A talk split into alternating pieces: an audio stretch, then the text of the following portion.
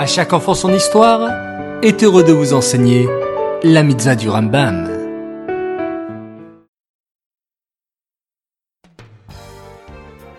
Bokertov les enfants, content de vous retrouver. J'espère que vous allez bien. Baou Hashem. Aujourd'hui nous sommes le 28 Evet et nous avons une mitzvah du Rambam, la mitzvah positive numéro 70. Il s'agit du commandement qui nous a été enjoint d'offrir un sacrifice s'il y a un doute quant à savoir si une faute a été commise ou non. Ce sacrifice est appelé un korban hacham talouy. Il s'agit d'une faute pour laquelle, si elle a été commise volontairement, on aurait été chayav karet. Les enfants, lorsqu'un juif fait une faute involontaire, à l'époque du Beth Amigdash, il devait apporter un sacrifice pour se faire pardonner. Mais qu'est-ce qu'une faute involontaire? Une faute involontaire, c'est par exemple si un juif va allumer la lumière Shabbat, mais il ne savait pas que c'était interdit d'allumer la lumière. Ceci est appelé une faute involontaire.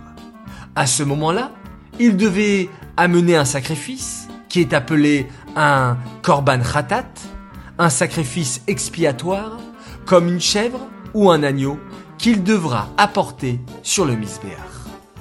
En revanche, s'il sait qu'il est interdit d'allumer la lumière le Shabbat, et il le fait quand même, alors il ne pourra pas amener de sacrifice pour se faire pardonner, car sa faute est bien plus importante et la punition également.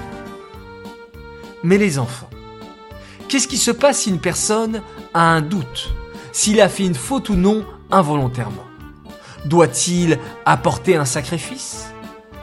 Par exemple, il y a dans la viande des graisses qui sont interdites et des graisses permises à la consommation. Si un juif fait un beefsteak où il y a de la graisse en pensant qu'elle est permise, et un ami lui dit je crois qu'elle est interdite, alors il y a un doute.